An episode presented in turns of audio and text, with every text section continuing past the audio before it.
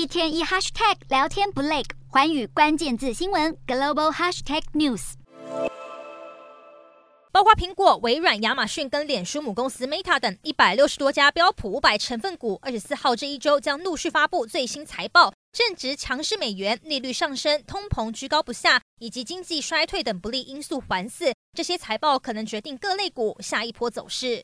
环境不好，使得整体预期偏向悲观。以亚马逊、微软和 Google 为例，经济衰退已经导致这三家公司第二季云端运算业务放缓，预计第三季表现也差不多。另外，以广告为主要营收的科技公司也面临很高风险，尤其是 Google 母公司 Alphabet 跟 Meta。至于个人电脑需求什么时候反弹，也是市场关注的焦点之一。研调机构顾能指出，上季 PC 出货下降百分之十九点五，是史上最大降幅。这一周或许可以从微软、英特尔和苹果的财报找到市场前景的线索。而消费疲软会不会持续影响到年终购物季，可以从可口可乐、美泰儿、亚马逊等财报窥见。目前市场下修标普五百的获利预估，从百分之十一点一降到百分之四点一。但如果实际财报能缴出优于预期的数字，指数可望在震荡中打底，开始反弹。